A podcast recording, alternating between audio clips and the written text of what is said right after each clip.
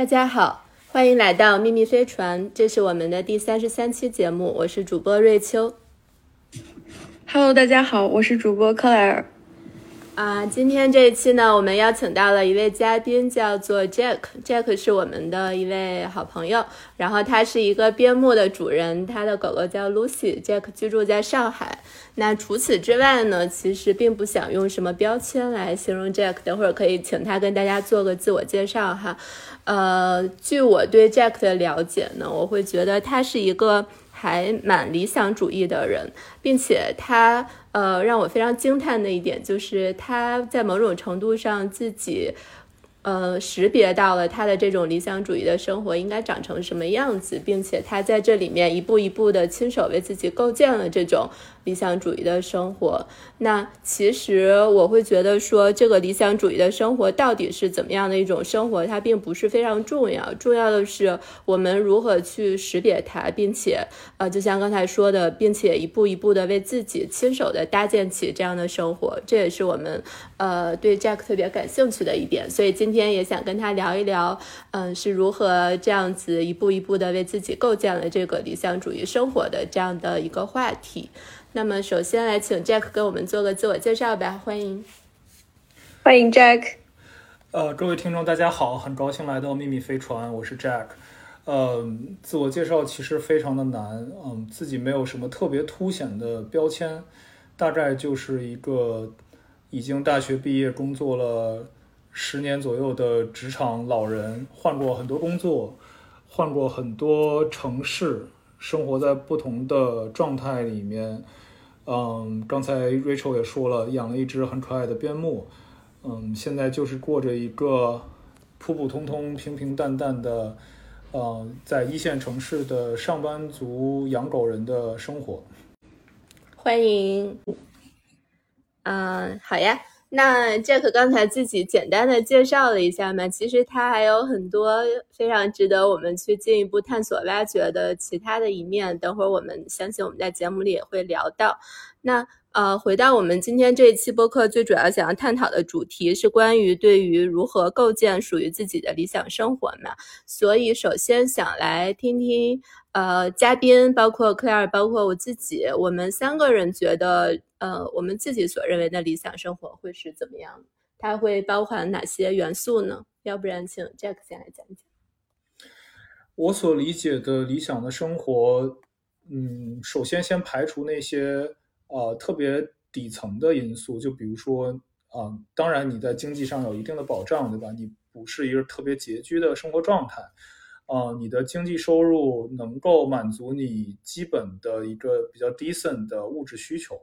那在此基础之上，我觉得首先它取决于你生活在哪里，你生活所在的这个 location，它能不能提供给你，呃，你喜欢的自然环境，你喜欢的气候，啊，你喜欢的食物，你喜欢的这个环境，无论是它是城市还是乡村，这个环境里面，嗯，毕竟除非你去做一个寺庙里或者大山里的隐士，那你还是要跟人打交道。你所生活的这个社会环境，它是否让你感觉到？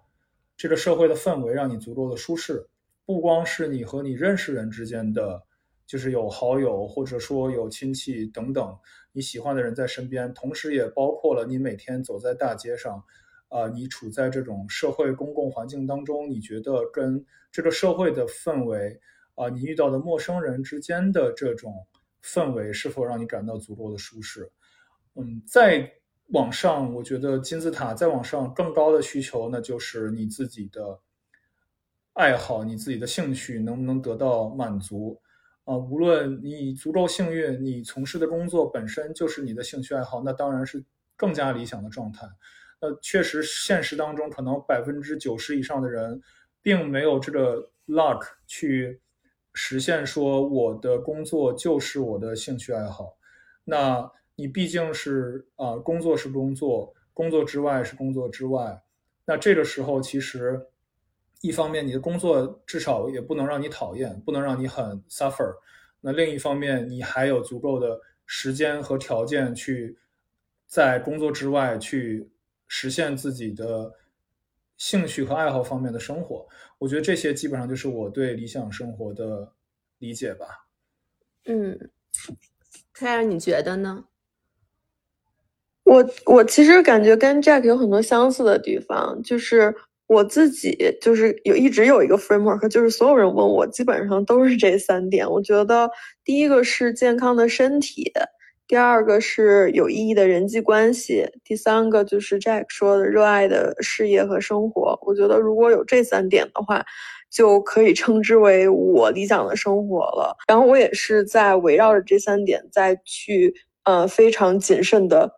呃，投入我的时间，然后也在呃非常自律的在执行，就是我也没有觉得很痛苦哈。就虽然说提到自律，一般来说大家都会觉得很痛苦。我觉得身体方面，我觉得我还比较理想，就是我现在一周去三次以上的健身房。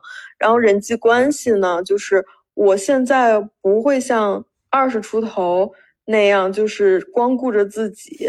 然后我现在也会有意识的投入自己的时间和精力去维系。我想维系的这些朋友、家人，然后对于热爱的事业和生活呢，就是人总是不断的在成长，然后，嗯，我觉得我也是在不断的去提升自己的认知，提高自己的能力，然后不断的去发现自己热爱的事情，比如说现在录播课，嗯，还有打网球，嗯，就这些是构成我理想生活其实还挺重要的一部分。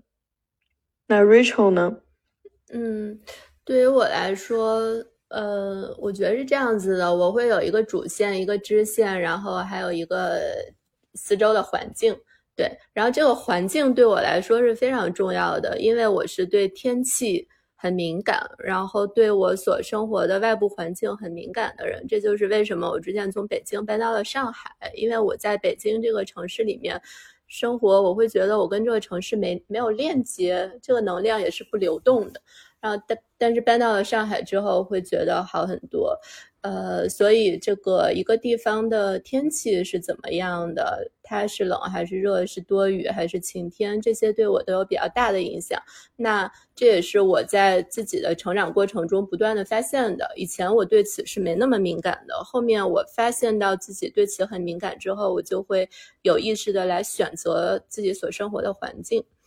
然后主线的话，基本上就是围绕自己展开的。就你们刚才提到的这些，比如说有自己想做的事情，呃，然后比如说有健康的身体，这些我都特别认同。这个在我归纳里面就归纳到自己的主线。反正总之就是围绕着自己，呃，然后支线呢，就是我与周围的人，包括呃熟悉的、不熟悉的，然后亲密的、陌生的，就是。我跟这个系统里面的所有的人的交互，那这里面就会有一些选择，比如说我会选，我会去选择跟我熟悉的人会是怎么样的，然后对于那种，呃，不太想要的，或者我觉得他们对我有害的人和关系，我会远离。所以，呃，总结一下，就是把我刚才说的主线、支线和环境归纳起来，是给自己构建一个系统，就是这样，大概是这样子。我觉得我们三个人还蛮像的，很像吗？嗯，比如你你觉得哪里像？其实其实很多因素都是共通的，对吧？环境，然后当然身体健康，刚才呃 Claire 专门提了，我我没有单独拎出来提，但是我觉得 definitely 是非常非常非常非常重要的，就就也算是我觉得是一个呃一个底线，一个基础。然后包括我们都提到我们所生活的社会环境，我们的人际关系，嗯嗯。那嗯，Jack，你觉得你现在的生活状态是怎么样的呢？然后你是因为我我知道你也换过不同的城市嘛，包括换过不同的工作，你是如何走到现在的这个状态？在这个过程中，你你是怎么进行自己的这些选择的呢？嗯，先说现在的生活状态吧。现在的生活状态，呃，每天我的工作非常的自由，嗯，就是不一定每天都要去公司。那一周五天其实是没有硬性要求你一定要去多少天的。那现在平均下来，我可能一周去三天左右，有的时候两天，有的时候四天。嗯，那跟我差不多。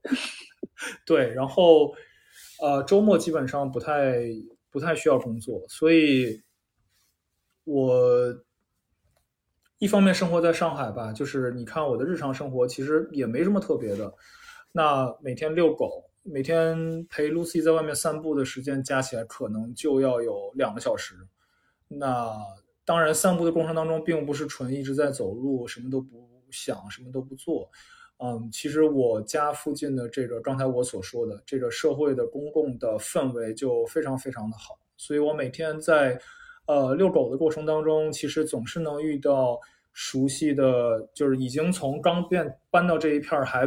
不太熟悉，到现在在这住了一年多，已经很熟悉了的街坊和邻居，包括其他，呃，狗主人，就是大家都已经成为了算是朋友吧，就会遇到各种熟人啊，然后就其实有点像小时候在小城市住大院那种感觉，就下楼这个都是熟人的那种感觉，所以啊，遛狗的过程当中其实也挺开心的，经常能遇到熟人，大家聊聊天儿。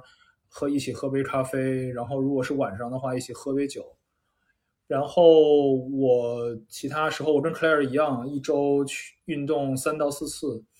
还有就是呃周末，因为江浙沪其实还是很多地方值得去 explore 的，尤其是自然。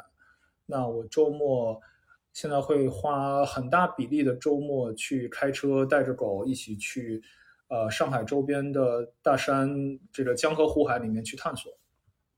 我觉得这个是我日常的一个生活状态，但这种日常生活状态偶尔我会把它打破一下。比如说，我刚刚呃开车带着 Lucy 去云南大理住了一个月，呃过了一个月的旅居生活，所以我每一年的过程当中也会穿插这种不常规的呃这种比较随机的临时性的一些生活状态在里面，而不是说一年四季大多数时候都是在。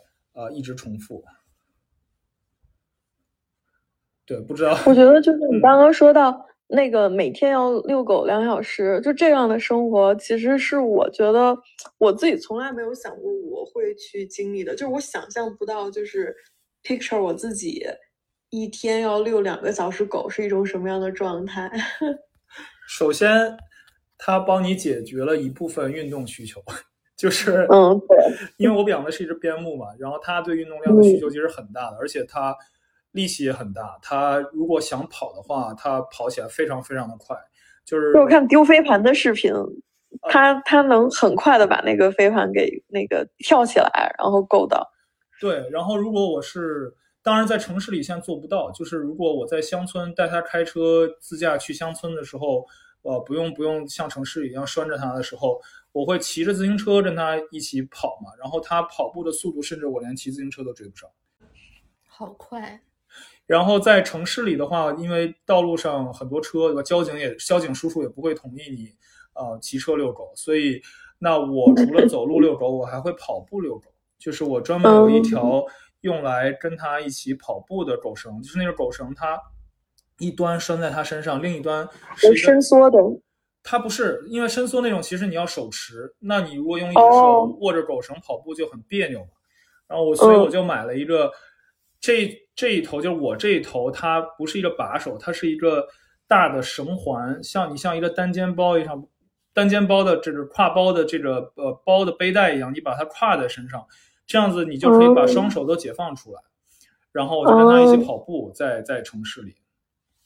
嗯。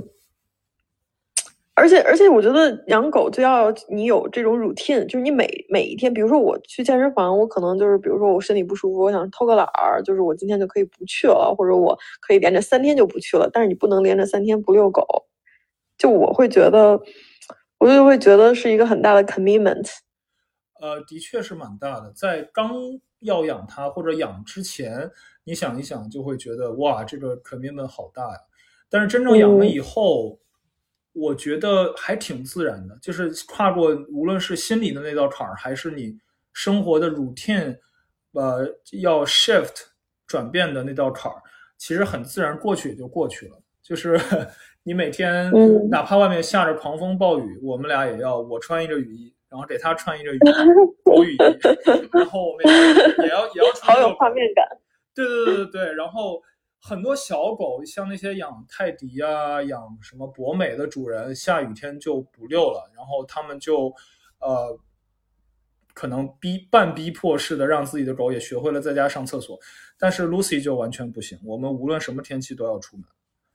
嗯嗯，那你嗯，我我可能问了太多狗的问题，我知道我们接下来其实还是有一些就是专门聊宠物的这个环节的。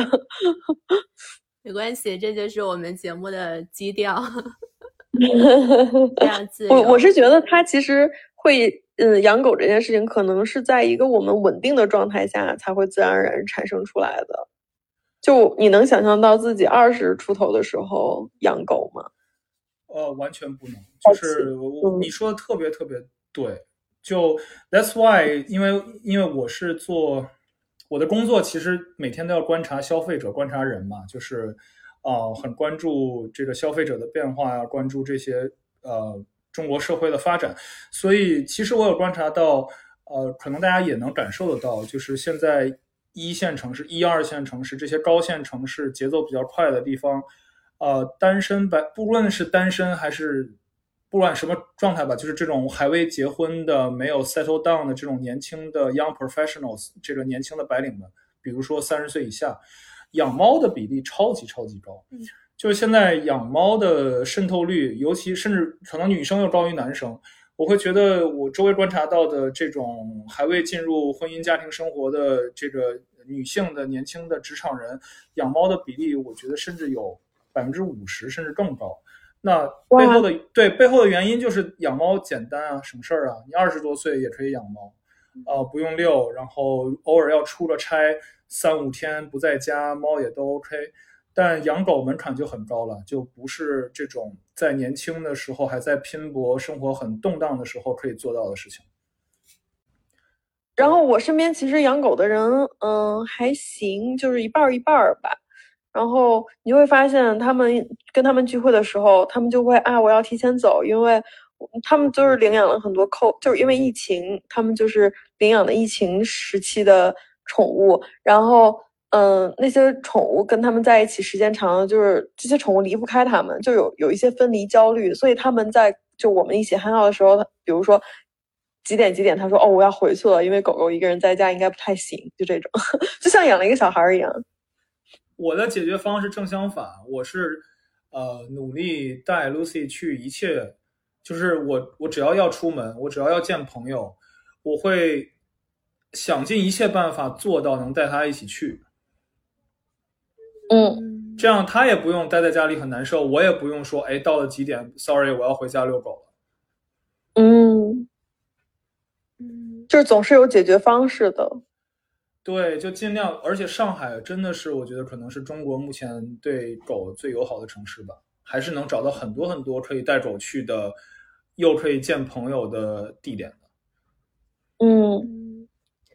哎，那我就很好奇，因为我跟 Claire 我们俩都从来从来没有养过任何宠物。作为没有养过宠物的人，我特别想问 Jack，就是养狗这件事情到底给你带来了什么？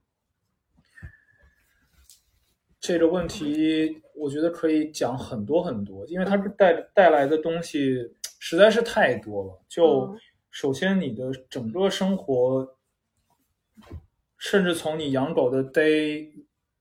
负一就是从你养到它的前一天，嗯，到你养到它的 day one 第一天，那一瞬间已经改变了很多事情。我至今很清晰的记得，我从养它的第一天开始，我的睡觉和起床时间都往前平移了大概一到两个小时。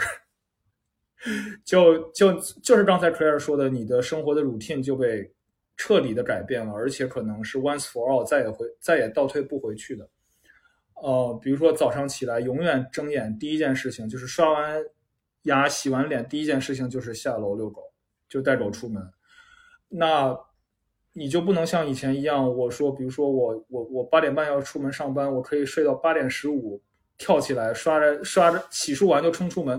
你现在必须，你有什么事儿，你要倒算，说我要几点出门，然后我再往前算一个小时是你的起床时间，因为你要先遛狗。那早起自然就会早睡，所以我就自从养了它，我熬夜都变少了，其实生活变得更健康了一些。然后还挺好的。对，然后就是我工作日的晚上，如果我是在外面，就是如果去去去了公司上班的话，我工作日的晚上现在是永远不约人吃晚饭的，因为没有办法约，你下班必须先回家遛完狗才能再约朋友见面。所以这种生活 routine 的改变是巨大的。那其次就是更多潜移默化的、长期的，我觉得对我的甚至对我的精神层面是有影响的。它也可能因为我养的是边牧吧，或许养一条智商不那么高的狗，体感会不一样。对，还或者比如说柴犬，柴犬就很难跟人沟通。就就说回来，就是它带给我的陪伴，是我觉得甚至远超过一个女朋友。嗯，这种陪伴感。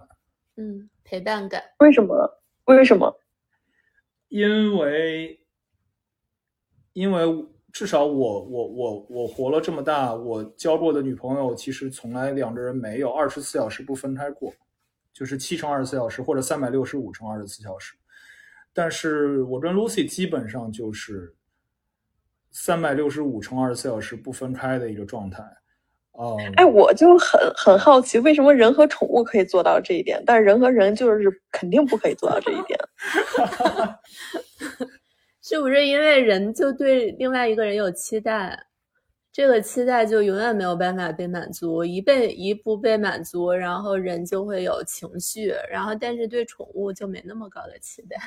我不知道，我先抛一个，嗯嗯，就是如果大家看过那个很感人的那个电影，就是一条狗的使命的话，就很很很明显的表现出来嘛，就是真的在狗的眼里，主人就是全部，所以，嗯。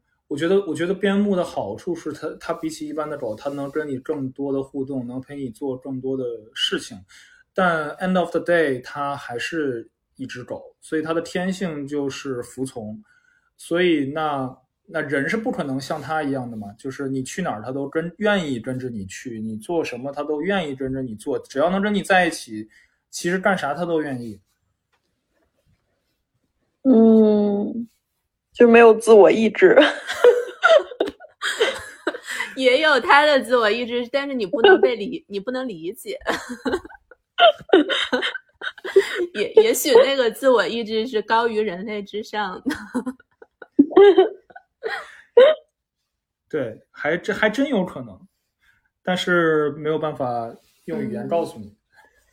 嗯。哎，我分享一个很有趣的是，就是从能量的这个角度解读人类为什么会愿意跟宠物待在一起，就是猫和狗，就是呃，因为就有一本书，这本书反正就是讲能量的，它会把人分成不同的能量等级，比如说比较低的能量等级就是你愤怒，然后什么低落，然后抑郁，这些都是比较低的能量等级，是低于一百的，呃，在一百的能量等级上，基本上就是。呃，平静吧，然后再往上才是那些喜悦呀，然后再往上，往上一直到顶就是开悟。然后人类的能量等级在这个量表里面，基本上就属于一百一百一左右吧，这样的一个能量等级。但是宠物，比如说猫猫和狗狗，它们的能量等级好像是在一百三，所以它们天生能量等级就是比人类高的，就人类。天然跟它们待在一起，就会吸收它们的能量，被被它们治愈。有这样的一个理论。为什么就是宠物的能量比我们高呢？为什么好像就关乎到什么那个量子物理、玄学之类，我就不太懂。我觉得他们没有那么多烦恼吧。嗯，我觉得有可能。我觉得对，就我对 Lucy，我们相处两年，前几天是我们。相处两周年纪念日，就是我领养到它的两周年纪念日。两年下来，对我对它的观察就是，首先这这句话老生常谈，大家都总会说嘛，狗狗狗猫猫狗狗的快乐真的好简单，就是它很容易快乐。然后相反，它就它就很难不开心，就是他他对开心的这个阀值这个要求就很低。基本上他能见到主人，他就已经很开心了。然后主人给他吃零食，就又更开心。嗯，然后你给他扔一次球，他就超开心了。嗯嗯嗯，所以你会因为他的开心而开心？非常会，就是，所以刚才我觉得一方面说的，他带给我的是陪伴感，对吧？可能他愿意，他甚至愿意二十四乘三百六十五的陪着你去任何地方做任何事儿。我觉得还有就是这种瞬间让你开心的能力。就经常是呃，你尤尤其最近这大半年，有的时候，比如说特别政治性抑郁、特别 emo 的时候，啊，看着手机上的各种新闻都刷的停不下来，难过的时候，你转头一看他，就觉得啊，至少还有他在。哇，真的吗？对，嗯，真的是的。动心了吗，Rachel？嗯，作为一个怕狗的人，本来本来是怕狗的人，对对对，我本来天生有点怕狗的，就是我专门去搜索过，就是有有一类人就是这样子的，就是他天生就会怕狗。我妈就是，嗯我妈怕了一辈子狗，一辈子没有摸过狗的人。呃，今年十一我第一次带着 Lucy 回老家，我妈第一次见到 Lucy，就瞬间就不怕了。真的，现在不但敢摸哇敢抱，简直，当然我觉得可能有一部分情感转移了，就是我没有能给她带回一个孙子辈儿回去。呃，我甚至因为呃 Lucy 就是结缘了很多朋友嘛，嗯。那那她也带给了我很多新的际遇。那比如说我这一次从大理开车回上海的路上，因为三千公里要开好几天，那其中我就选了一站停在长沙，然后呢，呃呃，两年前我领养到 Lucy 的时候，我在深圳工作了，那个时候，然后当年我在深圳的一个也是因为 Lucy 才认识的朋友，后来帮我，呃，在我不得不出差的时候寄养过 Lucy 几次。然后当年 Lucy 在他家寄养的时候，有一次他是长沙人，然后有一次他妈妈来看他，住在就是就是那种你懂的，父母来来看子女住一段时间，然后他妈妈就喜欢上了 Lucy，然后这一年多没见了，一直念叨，然后我这朋友一直都会把我发的 Lucy 的朋友圈啊、小红书啊转给他妈妈看，然后这一次、我这个朋友听说我要开车路过长沙，立刻就跟他妈说了，然后他妈妈就迫不及待，就是邀请我路过长沙的时候去他们家住，带着 Lucy 一起。然后这一次在长沙那不到二十四小时的时间，我就带着 Lucy 住在他们家。然后他妈妈一个人嘛，就是独居。然后我觉得他妈妈见到 Lucy 也跟见到了自己的孙子孙女儿一样，就是那种开心啊，那种幸福感就溢于言表。就她甚至叫自己的闺蜜，就叫别的阿姨来他们家看 Lucy，说 Lucy 来我们家了，就是到这种程度。其实我还挺感动的，就是真的是非常非常感动。我就觉得，呃，一只狗它能够跟人产生这种连接，以及它能串起人和人之间的这种连接，真的非常的神奇。哇，哇，我觉得我，我我觉得我对于养宠物有一种恐惧。其实我还想过，这种恐惧来源于什么？我觉得来源于三点。第一个是我小时候就是被狗和猫，就是或或者是咬过，或者是抓到过，但是都其实都没有很严重。然后你每次都要去打那个破伤风的针。我小时候可能也比较怕打针，然后这个是一个。然后第二个就是我觉得它是就是一个很大 commitment，就比如说我现在随便晚上想约个朋友吃饭，或者是周末约个朋友吃饭啊，这些就就像 Jack 说的，他比如说工作日的晚上就不能约朋友吃饭了，然后马上回去遛狗，我就觉得他在某种程度上就让我觉得不自由了。嗯，然后第三个就是我我我其实是应该是对自己照顾他没有什么信心，就我有的时候就觉得照顾自己。然后就已已经很不容易了，然后你还要照顾他，然后我又觉得我是自己是一个特别负责任的人，就是我如果是说养一条狗，我肯定会非常用心的在照顾它，所以我觉得就综合这三点，使得我对于养宠物有一种非常大的恐惧。呃，听到你说这三点，又让我想起来，我当时决定养狗还有一个因素，呃，首先当然是基于我从小就喜欢狗，那那其次。呃，然后其次是因为我那个时候的生活状态，就是刚才其实也问到怎么一步一步构建自己理想的生活。那个时候我已经走到了一步，就是说我不用在每周工作八九十个小时了，呃，我有了更多的空闲时间。那这也成为了一个前提基础，说我有这个 luxury 去考虑要养还是不要养了。那最终决定要养，还有一个因素就是你刚才说的第二点和第三点，我想试验一下自己。有没有这个能力承担起这样一份 responsibility？嗯，这里面还有一个点是说，因为我其实是 end of the day in the future，我是想生小孩的。但、嗯但你知道咱们这一代人对吧？从小其实都是独生子女，也没有兄弟姐妹，嗯，生孩子养孩我不是子，你不是是吧？哦，他有弟弟，嗯 OK，就是就是我我其实是有点也有想说把养狗作为一个呃压力测试，或者叫这个这个这个 pilot，啊，对，试一下说，就如果我连一只狗都养不好，我连养一只狗的这个 commitment 或者 responsibility 我都觉得好烦人啊，我我受不了了，那就说明我不适合养孩子。嗯，我觉得不能这么说，这个太这个太绝对了。因为你养孩子的这个承担、这个操心程度，对吧？这个这个包括你经济压力，对吧？养孩子比养狗贵多了，虽然养狗现在也不便宜了，就是你全方位的都是要比养宠物承担的更多。那我我就想测试一下，说自己如果能顺利的承担起养狗的这些付出、时间、精力、金钱等等，那我觉得可能我未来还能再往前走一步，就是有一天成为一个父亲。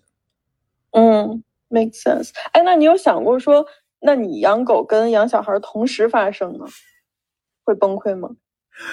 我其实特别希望我的孩子是在狗身边长大的，嗯，就是对，因为咱们中国至少我们这一代人很少有人从小是这样长大的嘛。但是从小其实看国外的电影啊、视频啊、影视剧里面会看到，对吧？这个在国外那种所谓大 house 的那种生活方式下面，其实很普遍的，就几乎所有小 baby 都是什么趴在狗的脖子上。呃，跟狗一样高，什么被金毛守护着长大的，我就觉得特别美好，所以我也希望我的孩子能跟能在狗身边长大。嗯，但我确实觉得，就是看我我，因为我看了你的那个小红书之后，然后小红书一直在给我推荐狗狗的视频，然后我能一不小心就刷很久，我就特别喜欢看，然后每次看我就觉得特别开心，然后就是，然后就都能笑出声来。我觉得其实宠物还是有一种挺神奇的力量的，我不知道这是不是 Rachel 刚刚讲的，他们的能量等级比较高。我今天早上早上起来刷这些新闻，我就觉得我整个人刷的特别生气。然后呢，我就去小红书，然后开始给我推荐，然后这些狗狗的视频。我刚刚还在群里边给你们转发，我就觉得挺挺神奇的。所以你刚刚 Jack 讲的这个，就是宠物可以让人瞬间开心，我我其实有有体会的。是，想跟听众说一声，此刻我们录音的时间是十一月二十六号，所以说 Claire 刚才说的昨天晚上刷到的新闻是什么，就我们就不说出来了。但是确实又是时隔，我觉得，嗯，从上海几半年前到现在，时隔这一段时间以后，又一个让人非常非常 emo 的夜晚。嗯，不好意思，把话题变沉重了一下。没关系，我们逐渐学会在生活的巨大黑洞的缝隙里面寻找一点点光明。对，大概嗯就是这样子。我觉得可以，可可能另外一个就是宠物它，嗯，给我们带来了一些确定性。嗯，就是我们现在生活在一个太多不确定性因素的环境之下，我们都不知道明天会发生什么。但是宠物的给你的陪伴就是它就永远在那在那里，然后我觉得这可能也是一部分。对原它，因它很难，除非发生什么意外，就是正常情况下，它不会离你而去，基本上。嗯，我刚刚在听你们讲的时候，我突然想到，有没有这样一种可能是，宠物给我们提供了一种重新构建自己的叙事的机会？因为就是打个比方，如果如果你谈恋爱，如果你结婚生小孩儿，这些都给你提供了一种建构你自己的叙事的机会。就比如说，你会改变自己的生活状态，然后你会去适应对方，然后你会适应一个新的生活的状态。但是这些都太难了，因为 因为他都就像你们刚才讲的，就是对面的人他是他是有主体性的，他有自己的想法，他不一定会配合你，所以我们在建构这个叙事的时候，很有可能会受挫、失败，然后不停的各种重新开始，就比较艰难。但是宠物像炮就是这个叙事会更简单一些。然后人会因为这个叙事而感到鼓舞，同时也会找寻到一种新的希望。我觉得 That's why 国内的结婚率越来越低，养宠率越来越高，嗯，对吧？这个宠物经济已经成为了单身经济的一大主力，就是，嗯，越来越多的年轻人选择养一只宠物，而不是找一个生活伴侣。嗯因为他们想对抗孤独吗？我觉得很多人是，至少从我看过的很多关于宠物这种宠物的这两年比较火的一些纪录片里面，嗯对吧？就是 B 站啊什么的出的这些关于宠物的纪录片里面采访的这些宠物的主人。当然，其实我觉得主力是两力两两波人群，一波是老人，一波是刚才我们说的，呃，都市里面尤其是远离家乡、不在自己家乡生活这些打拼异乡打拼的年轻的白领们。其实这两拨人异曲同工，都是有一点。这现在这些空巢的父母，很多养宠物也是为了对抗孤独。虽然我自己不是，我我觉得我不是为了对抗孤独。嗯，那你觉得养 Lucy 让你减少了孤独吗？还是其实给你带来了更多的孤独？因为刚刚听你讲的状态，你会拒绝掉很多社交，然后呃，就有点像给 Lucy 更多的时间。那其实你减少了跟人类的交往，这种从整体上到底是帮你对抗了孤独，还是反而帮你增加了孤独？对，我觉得这个就是一个两面性，就是从客观结果来讲，我看起来，呃，生活的更加独了，就是确实是你说的，跟人相处的时间变少了，去社交场合的次数频率都降低了，呃，独处的时间增多了，所以看起来是更孤独了。但从我的内心来讲，我反而更不孤独了。我觉得，我觉得，再打着再举一个 最近发生的事情，就是我之前的微信号炸号了。那在你微信号炸号之前，你是永远不会想到说我要删除很多好友的。那就是在你养狗之前，你是永远可能你你不会很强烈的能够迈出那一步，说我从此比如说减少社交百分之多少。那因为微信账号了，你的微信好友全都没了，因为你养了狗，你自然而然社交减少了。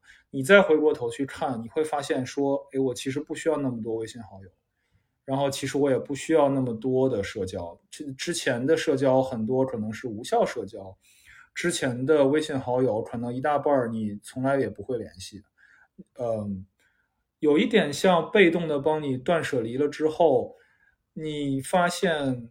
它带来的最终的这种补偿机制，嗯，其实还挺好的。也也回到刚才 Claire 说的，嗯，你之前有再多的这种担心，说对你生活 routine 的影响，巨大的 commitment，但真正迈出那一步之后，发现它被动的帮你改变了一些事情以后，这个改变的结果，呃，很多是好的。嗯嗯嗯。刚 Jack 提到断舍离，其实，嗯，我就觉得刚刚呃我们聊到，就是我们这些年是怎么一步一步为自己构建我们现在的生活状态的。呃，我其实想到的是两点，一个是说，其实我听你们讲，我就觉得你们还有包括我，我们都在不断的了解自己。的一个过程当中，像 Rachel 说，他对于这个周边的环境，然后比如说他发现北京就没有办法，他的能量没有办法流动，然后到了上海这种情况缓解了很多。就是我们都是在不断的了解自己，然后包括 Jack 说，我想看看我能不能就是有这样的 commitment，能不能照顾，就是做 pressure test。然后，嗯，还有第二点就是，我们也都在不断的去做断舍离，嗯，就是剔除掉那些。我们认为就是对我们来说并不重要的那一部分，然后使得我们有更多的能量，就是集中在我们想要慢慢就是构建的这种生活。就是这是我听下来你们分享的感受。对，我在来录你们节目之前，我去挑了一期你们过往的节目听了听，那一期正好是一位女生在分享自己两次裸辞的经历嘛。然后我当时就觉得我跟他好像啊，因为我也裸辞过两次。然后就是就像你刚才说的，那尤其第一次，就是在你第一次决定裸辞之前，无论那个 trigger 是什么，嗯，就就是就是确实是说你会你你其实做这个决定就是要把自己抛进一个你从来没有经历过的未知的状态里面，这个状态远观的时候，在在远观的时候，你会觉得说有一点 intimidating，就是有点吓人。我没有收入了怎么办？然后这个。啊，我我我我 gap 一段时间，我如果想再工作，我还能不能找到那么好的工作？万一找不到怎么办？你都会有这些担心。但是你真的做了这件事情以后，呃，你会发现，对，就是就是你你会更加了帮助，同时帮助自己更加了解自己，同时也是怎么形容呢？我觉得可能让自己变得更自洽了。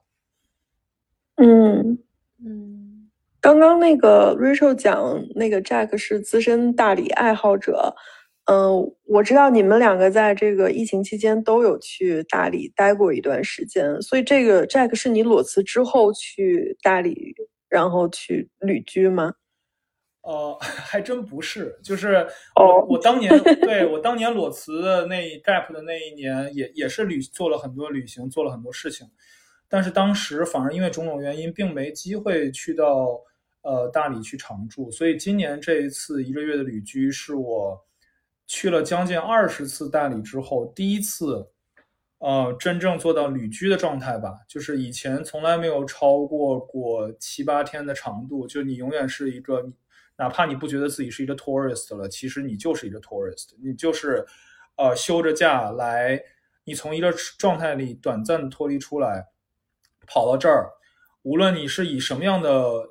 这个这个放松的方式，哪怕你做的事情不是那么的游客化，但你其实你还是短暂的逃离，然后你要再回到你原本那个生活状态中去，呃，你永远是一种休假来的状态。但我这一次是真正做到了，说在那儿，呃，旅居体验工作和生活在那儿是什么样的一种节奏和状态，嗯，是这样，对，是这样一个一一个情况。但总之，我就是很爱大理，我它是我未来理想中。就是目前肉眼能看到的所谓终极理想生活的一种呃 symbol，一种体现，就是它可能代表了我最终想要的最理想的那个状态。哎，为什么呢？为什么大理代表了你理想的体现？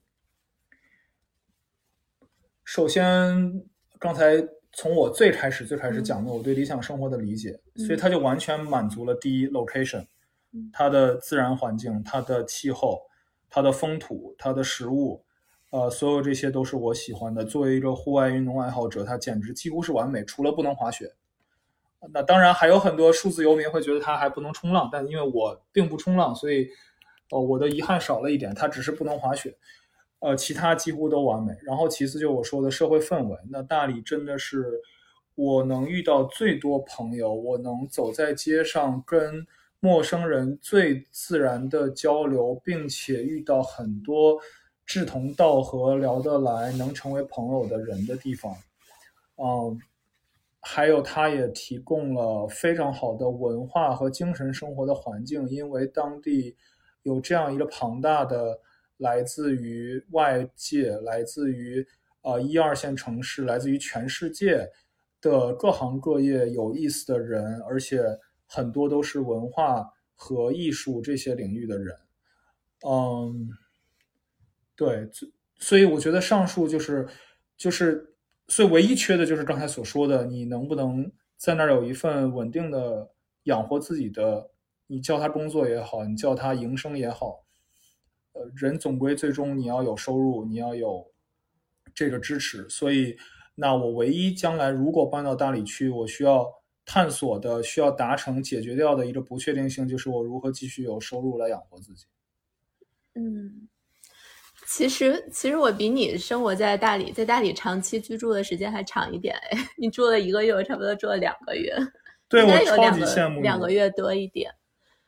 对我是今年上海呃，就是疫情那一段时间，因为某种机缘巧合就没有被封在上海，刚刚好。在封控之前就跑出去了，然后当时就直接去了大理，那是我人生第一次去大理，结果一下子就住了一个月。然后在这期间，因为一直没能回上海嘛，也完全没有必要再回来，在那那段时间里面，所以在中间我又去了一些其他的地方，厦门啊、三亚啊、成都啊什么的。但是后面又有回到大理，所以在那三个多月里面，我可能有两个月的时间都是住在大理的。我特别同意这样刚才说的，就大理在自然环境上作为一个理想生活栖居地是超级完美，它的风景真的非常好，而且就是大理让人感觉非常舒服，因为它并不是只有这个湖海，然后它同时还结合了山，因为大理有苍山嘛，我觉得苍山让整个大理变得。灵动起来了，就是你走在那个古城里，当你一眼就能看到苍山的轮廓的时候，其实整个人是非常非常舒服的一种状态。所以我个人从这个自然环境上面是非常非常喜欢大理的。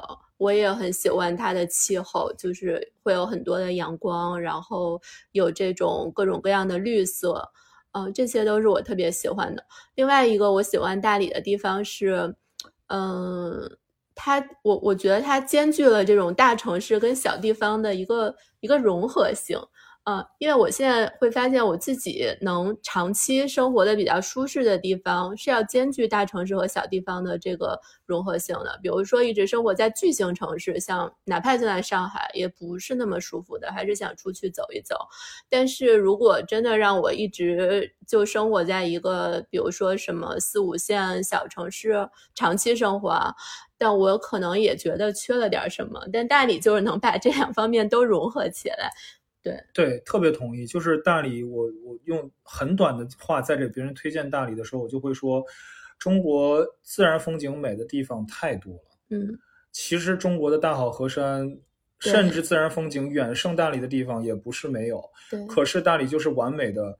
你觉得你生活在乡下，你又不觉你又不觉得自己生活在乡下。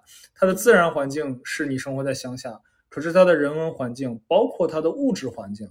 它有很好的咖啡馆，它有很好的西餐厅，呃，这些你在大城市里习惯了的东西，它该有也都有，而且它的水准甚至完全不输给一线城市，这也是很难得的。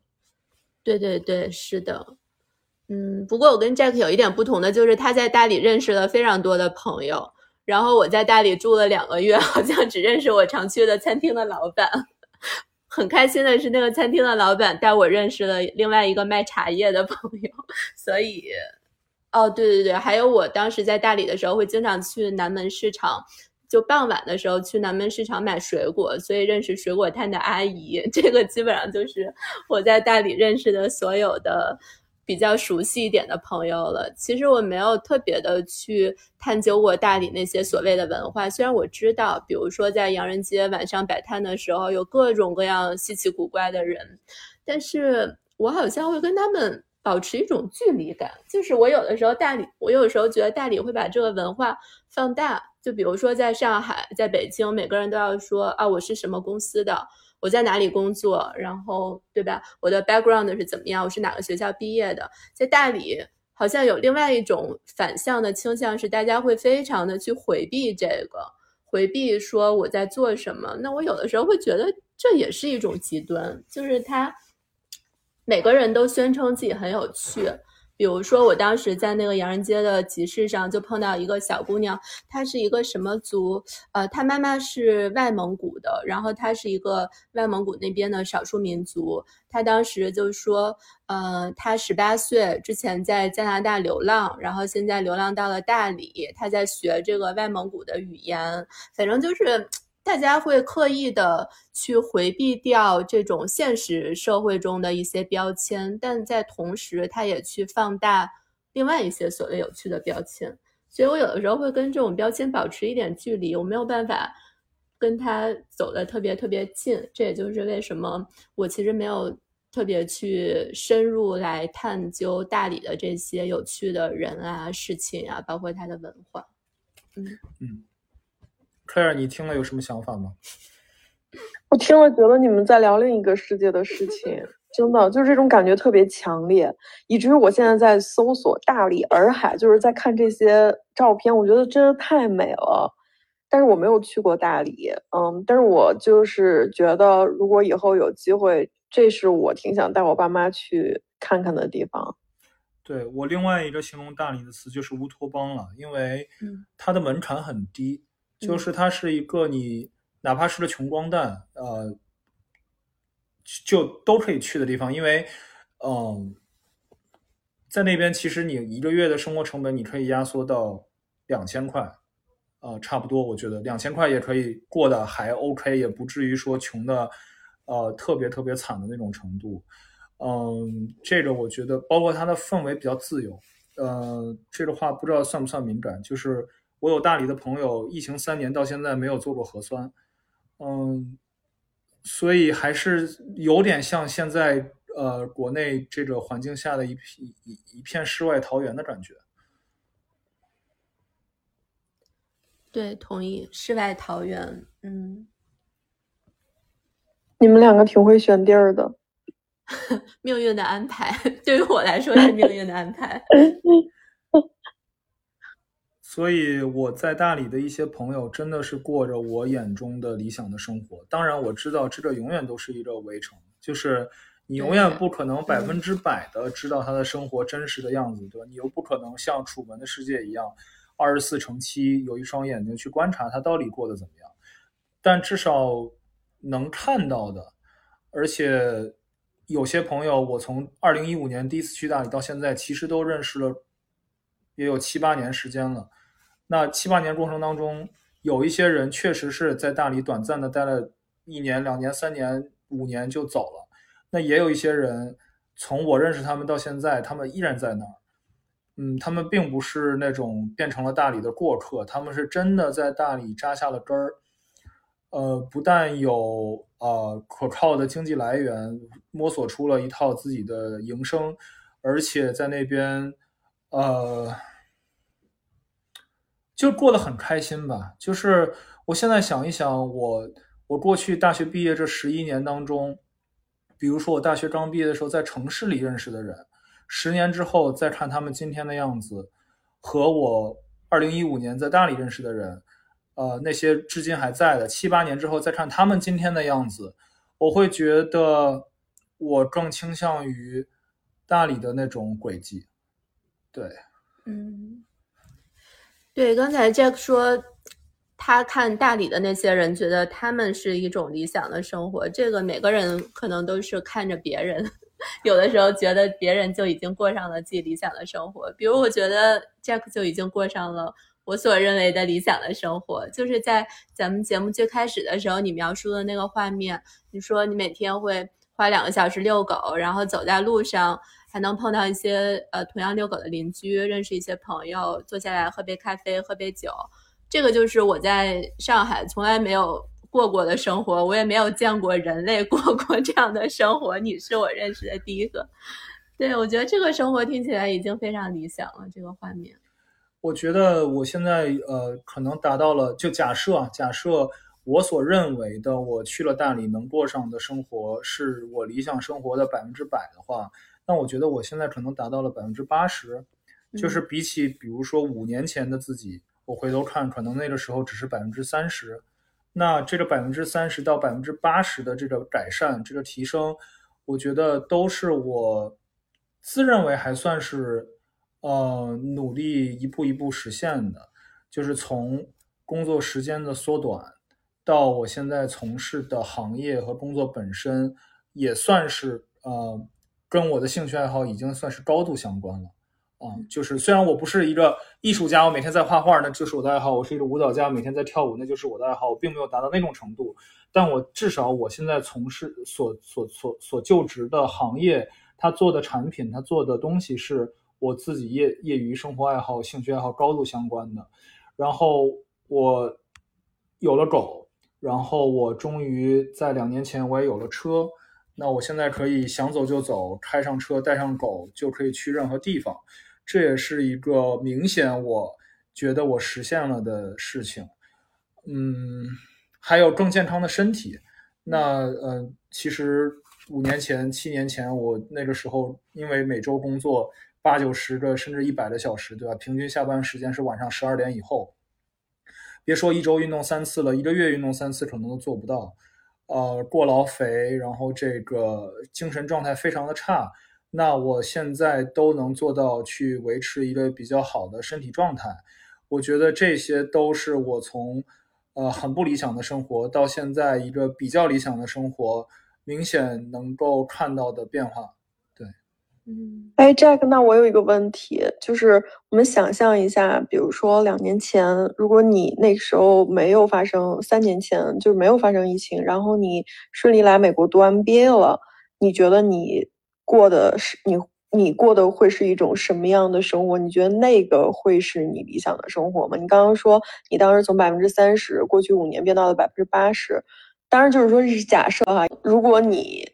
当时去读了 MBA，你觉得你现在在过着百分之八十令自己满意的生活吗？我觉得可能是一种不同的理想的生活，因为其实理想的生活永远没有一个确切的模样。那假如呃，刚才其实没有讲到，就是三年前我拿到了 MBA 美国 MBA 的 offer，但因为疫情爆发了，本来是。二零二零年秋季入学，因为春天拿到 offer 的时候，疫情刚爆发，所以那个时候就觉得去不了了。后来就就没有去。那假设当年没有疫情，如果我去了，此刻我可能也没有 Lucy 了。对，就没有 Lucy 了。但我可能会遇上另外一条一只狗，Charlie。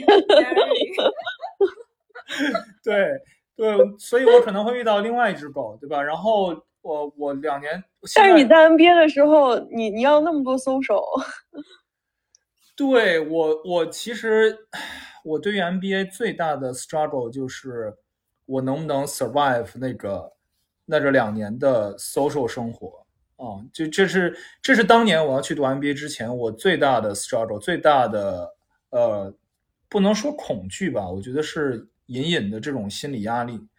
啊，因为我既是一个爱 social 的人，其实我又是一个怕 social 的人，就是有点有点社牛和社恐的两面吧。然后，但我觉得如果如反正 MBA 一般你也不会不毕业，毕业不了，对不对？就总总归能熬得过去的。那那假设我当年去读了 MBA，此刻我已经毕业了，我比如说大概率啊，因为按我当年的计划，我毕业之后是要留在美国工作和生活的。那嗯。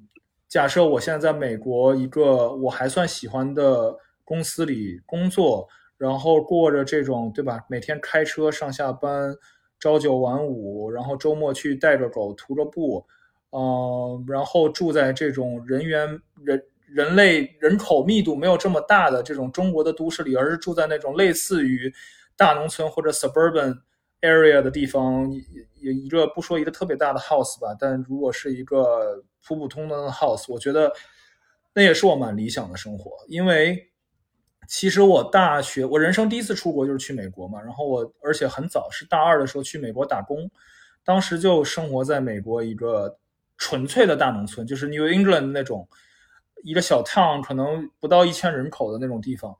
所以我很早，在我人生很早期，可能。对吧？人生观、价值观还在形成的过程当中，我就已经看到了那样一种很 peaceful 的。嗯，生活其实没有太多变化，没有太多 exciting 的新东西的环境。但我那个时候我就蛮喜欢的，我就会觉得就在这样一个小 town 上面过完一辈子。因为我当年打工的同事，他们都是生老病死，一辈子都在这个小地方。呃，我就觉得那种生活我蛮喜欢的。所以可能可能我跟大多数中国人不太一样吧，因为有太多。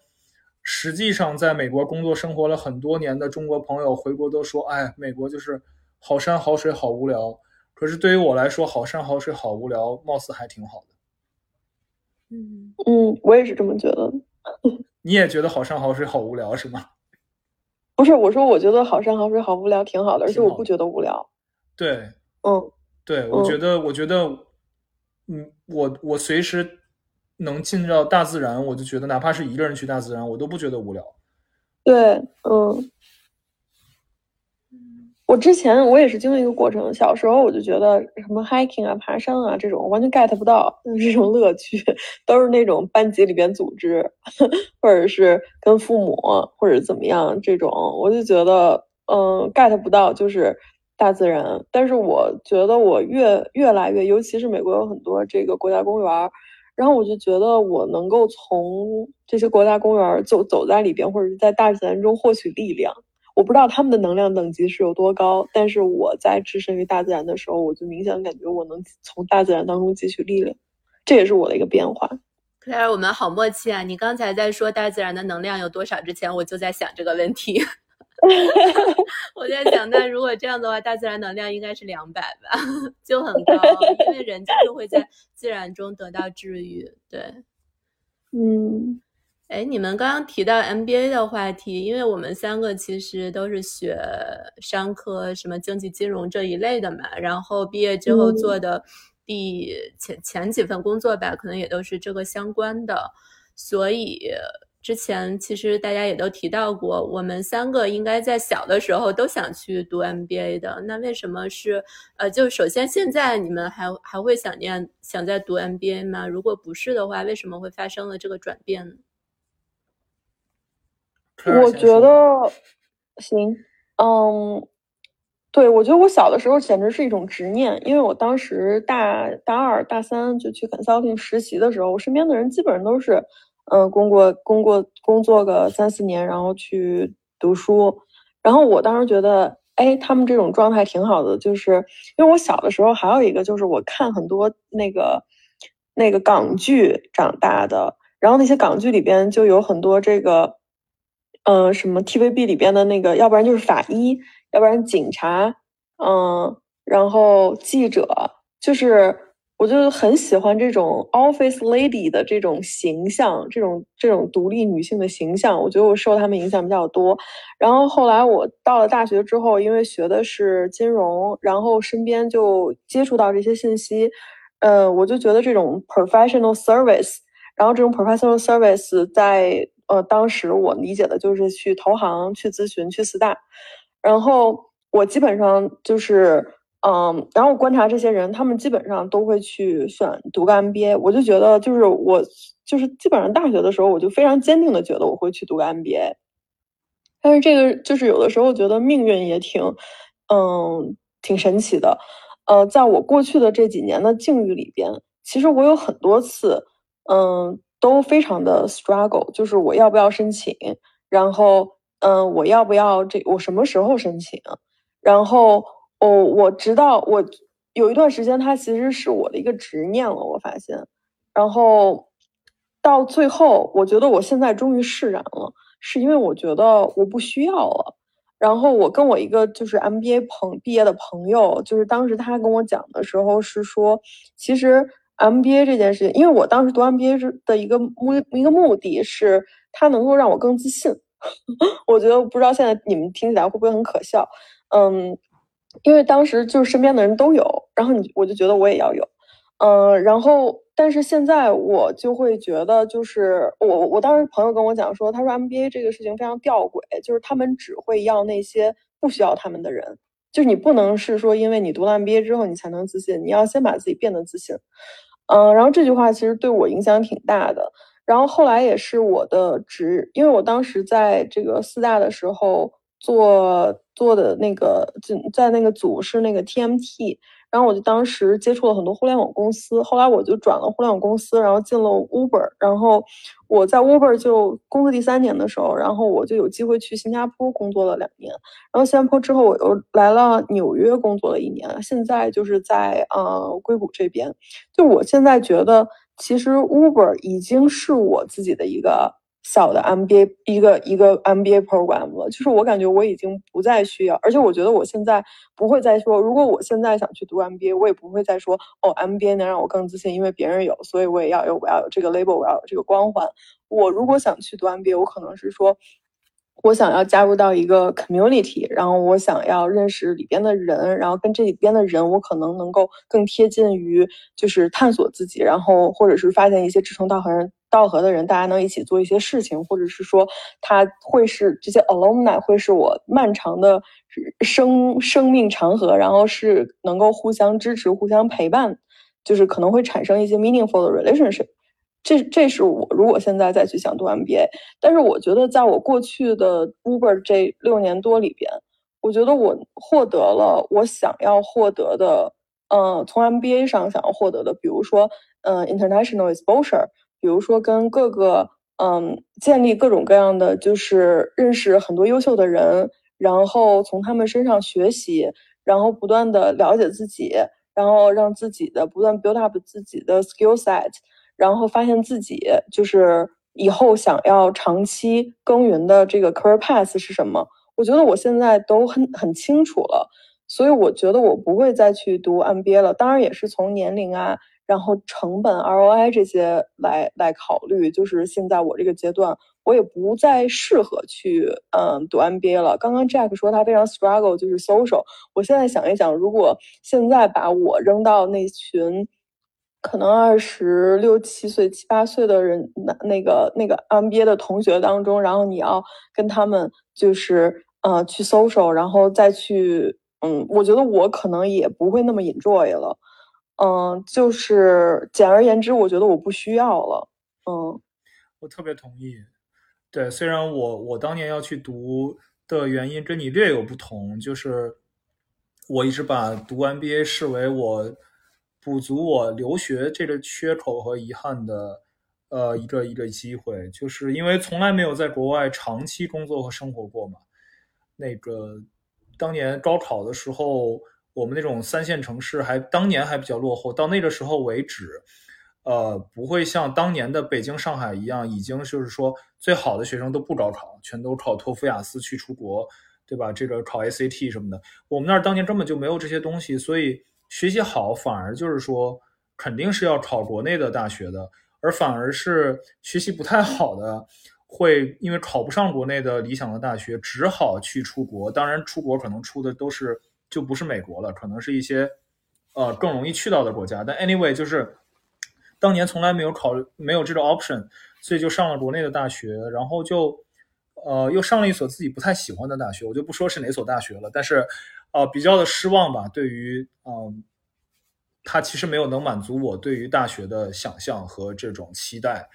呃，所以一直想留学，呃，再加上我大二刚才说了，大二暑假去美国打工，然后后来大三上学期又去了欧洲交换一学期，所以就是挺向往能去国外工作生活一段时间的，且就像 Claire 说的，能认识很多不同的人，因为 MBA 的这种国际程度，它的它的 diversity 是非常非常强的嘛，就。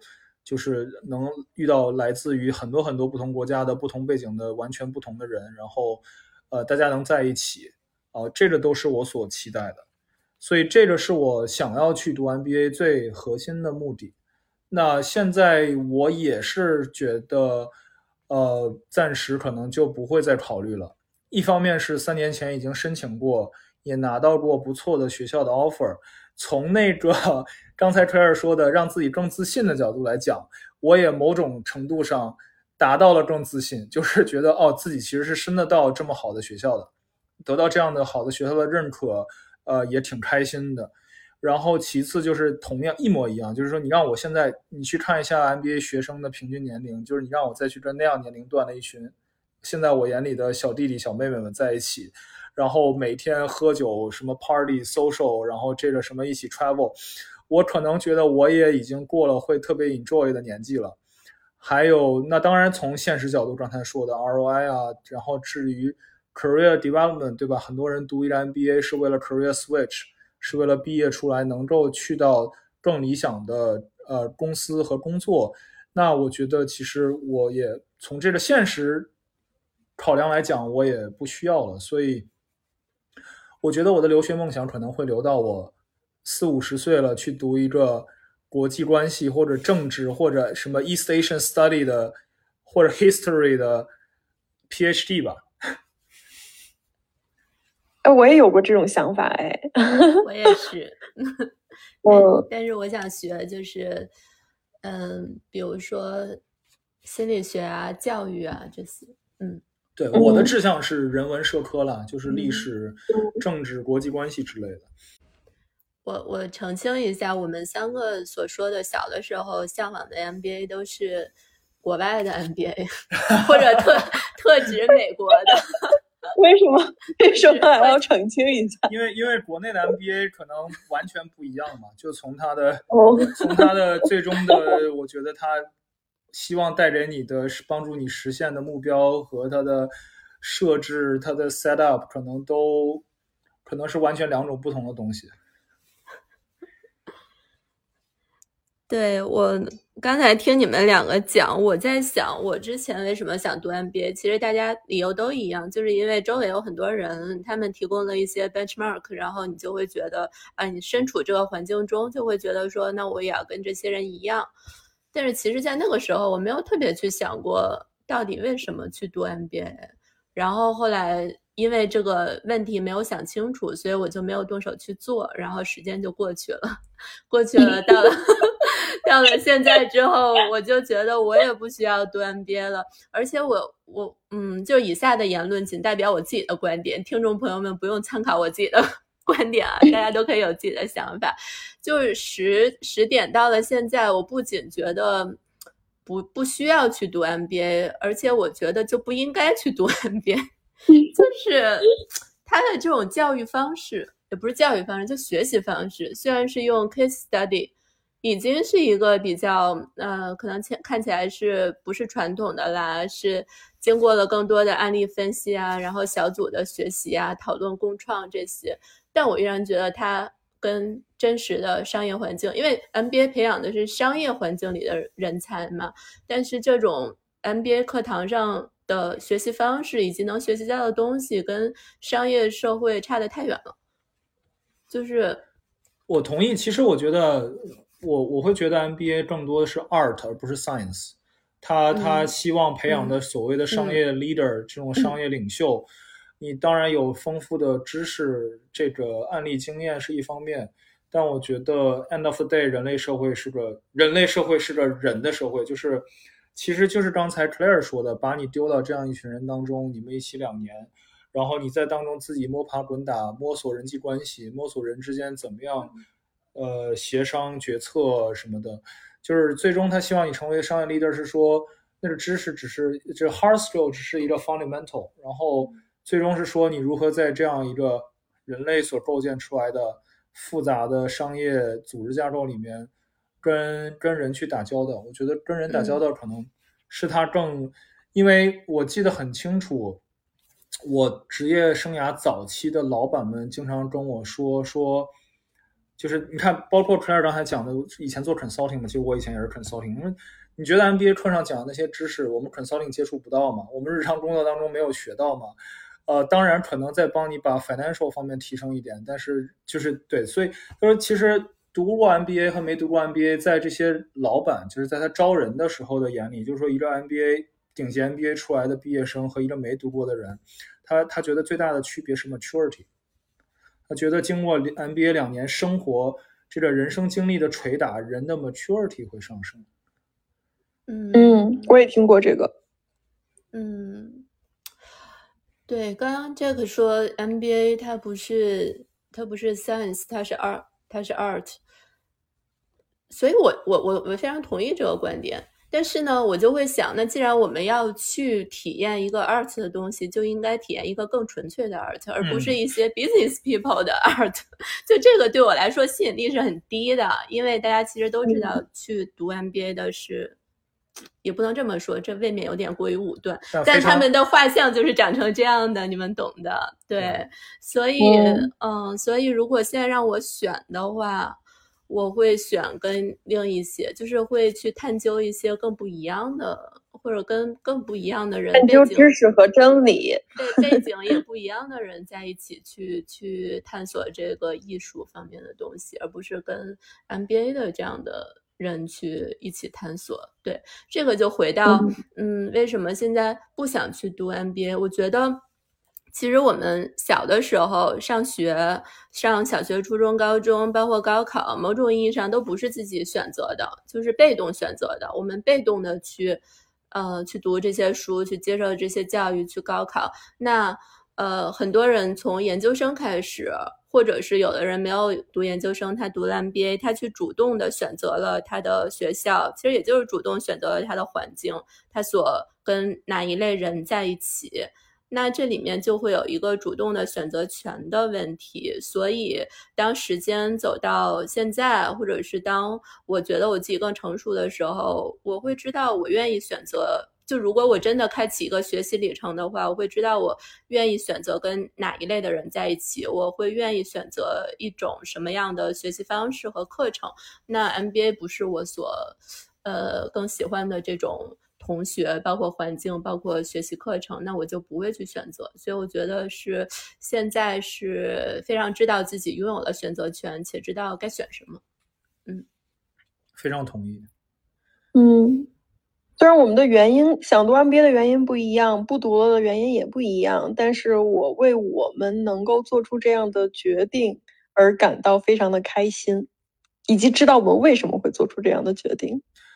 是人 总觉得活得越越多，时间越长，就会越觉得人最难的最终就是自洽，就是就是知道自己想要什么，然后自洽。嗯，自洽还挺难的。应该是一个循环的过程，可能你这会儿自洽了，下一会儿又不自洽。对，循环往复。嗯，还有和解这个词儿，其实我其实现在也不是特别理解，就是自洽和和解 的区别是特别理解。那你觉得什么是自洽，可儿？不是，就是自己跟自己待着比较舒服，我觉得就是自洽。有些人就拧巴的，就是你能感觉到，你看着他的面相，你就觉得这人活得不幸福。我曾经有一个观点，就是假如我明天就死了，因为，对吧？这真的是你没有办法预测的。明天走在街上就被车撞死，这是很有可能的事情。就是假如我明天就死了，我。死临死之前那几秒，我有没有什么值得后悔的事情？就是或者说很大的后悔、很大的遗憾。呃，我我有这个想法还挺早的，我可能从十八岁开始就这样想了，就是要哇，那 Jack 你好早熟啊！你挺成熟的，你不需要 MBA。我就总是在想，假如明天我就死了，我有什么什么什么人生？你十八岁就达到了 Jobs 在几十岁的这个。哦，是吗？我不开玩笑了，你继续。哎，乔布斯不就天天说要把自己的今天当成最后一天来过吗？呃，我我觉得我可能还不太一样，就是我觉得他那种是更呃，我这种有点 passive，他那个比较 passive 的反面是什么？呃，proactive。对对，就是说他那种是说啊，我我觉得今天就是我人生最后一天了，我要努力，对吧？但我我之所以没有达到人家那么高的成就，就是因为我们就直接躺平。对我只是我只是确保自己被就是不被动的不做，也不叫被动，就只是确保自己不做让自己后悔的事情啊。但我也并没有说为了为了为了为了实现我这辈子的人生价值或者什么意义，然后我就告诉自己每天都要努力做什么事情。哎，我刚刚打断你了，sorry。你你刚刚想说，就是你十八岁的时候就想过这个问题，说如果今天就是你人生当中最后一天了，你会想到什么？就是会不会有什么后悔的事情？那我觉得直到今天为止，假如明天我就死了，我也没有什么后悔的事情。嗯，那你有没有什么遗憾呢？我觉得不后悔这件事情大家都会说。呃，遗憾是必然有的。我还曾经写过一篇公众号文章，就是写这个的，就是就是人生。必然有遗憾啊，就不可能没有遗憾。就是，嗯，那你比如说明天是你最后一天，嗯，knock the wood，然后你的你觉得你最大遗憾是什么？你为什么还没有去做？这么灵魂的问题。我觉得我最大的遗憾是没有实现很多年轻时候的抱负吧，就是。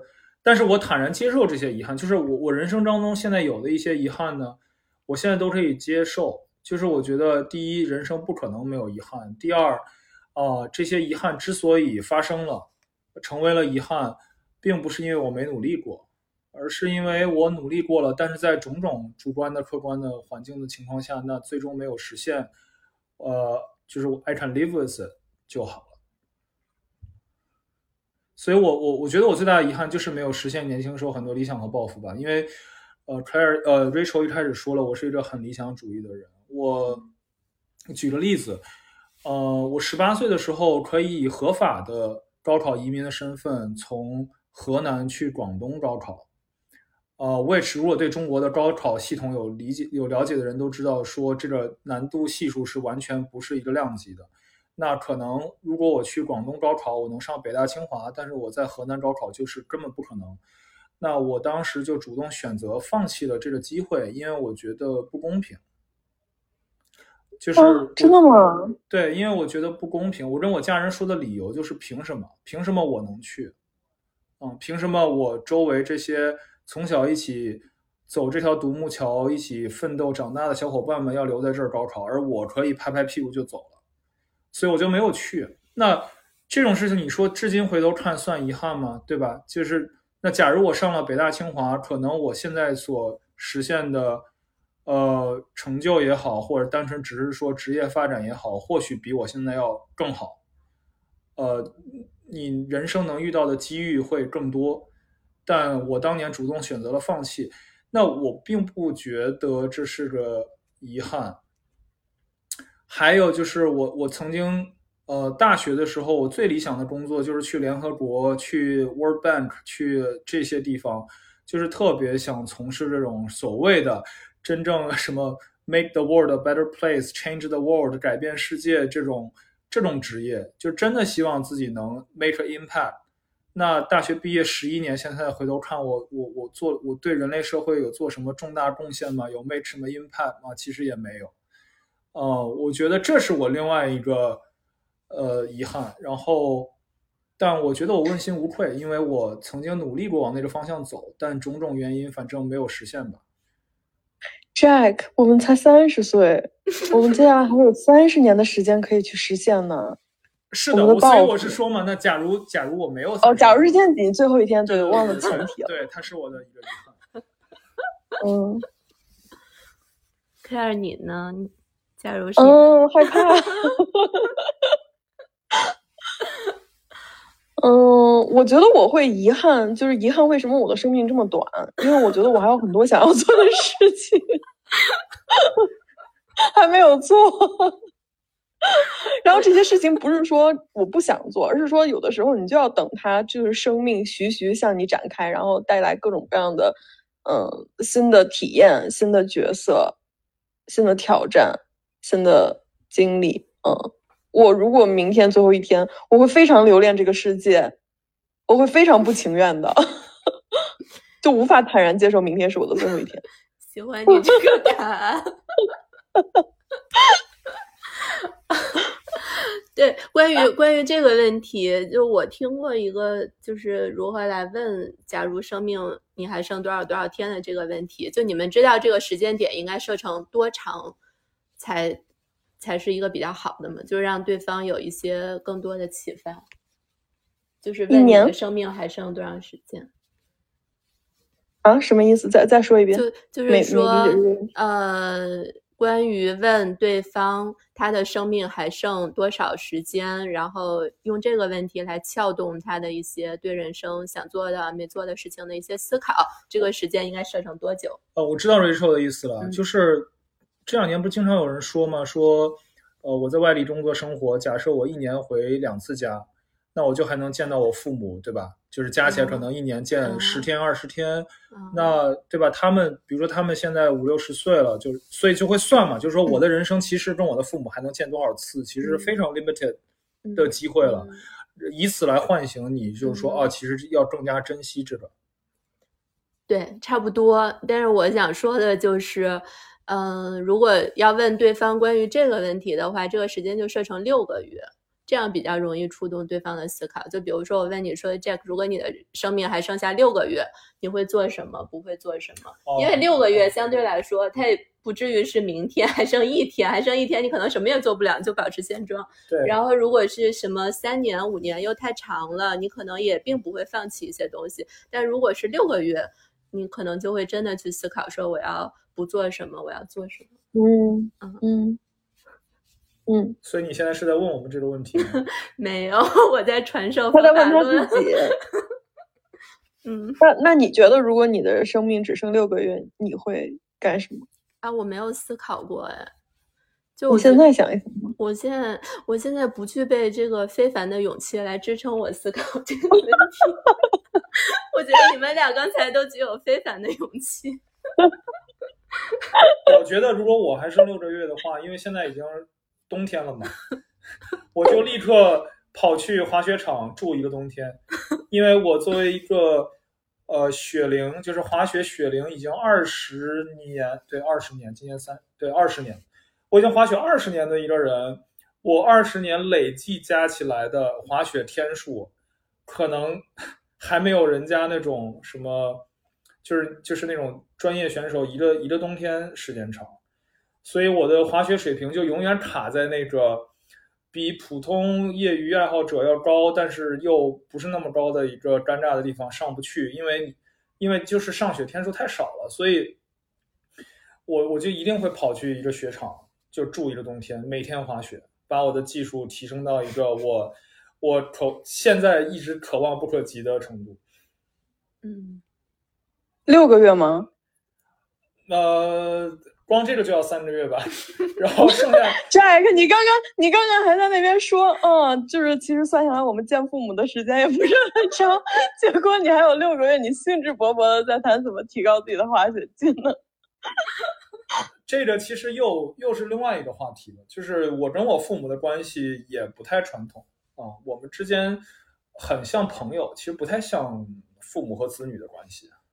嗯嗯，就冲你父母能接受你选择不去他们给你创造的很好的高考移民的条件，然后他们尊重你这个选择，我觉得他们还挺厉害。谢谢，嗯，我也觉得他们很厉害。嗯嗯，因为我觉得中国父母对于教育的看重，对于高考的看重，真的是史无前例的。我妈至今就嫌弃我学历低嘛，因为作为一个书香门第出来的，就是呃，因为我的父母辈和我的呃祖母、祖父母辈都是大学大学生，然后这个，而而且我一代不如一代，我的祖父母辈是很好很好的大学，然后我的父母辈因为被呃文革啊上山下乡耽误了，所以就是普通的大学，然后到了我这儿，虽然本科学校还凑合，但是他们就总会遗憾。而且他们都是理工科，所以就会说你学了这经济，还只有个学士学位，就是在他们眼里就非常的一文不值。忽然发现我们三个都是只拥有本科学历。哦，好像是，而且我们还都是学的商科，一文不值。所以前年我拿到我的 MBA offer 的时候，我父母超级开心。就虽然是个商科的 offer，虽然是个商学院的 offer，但是那个商学院所属的那个大学是理工科全世界排名前列的大学，呃，他们对，这都能绕回来。我跟他们说那个商学院的名字，他们根本没听过，但是我跟他们说是那个大学的商学院，他们就哇，我儿子居然拿到了某某某大学的 offer，我说我又不是去学物理，我又不是去学量子力学。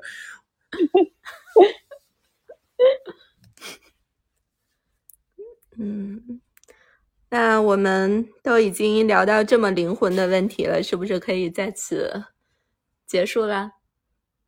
可以，ending。嗯，好呀，那我们就非常开心的结束了这一期的节目，然后非常感谢 Jack 来我们的播客聊天。啊、呃，各位听众朋友可以在喜马拉雅或者小宇宙搜索“秘密飞船”关注我们。那让我们下期再见吧，拜拜。谢谢 Jack，聊得很开心，再见。谢谢 Claire 和 Rachel，拜拜。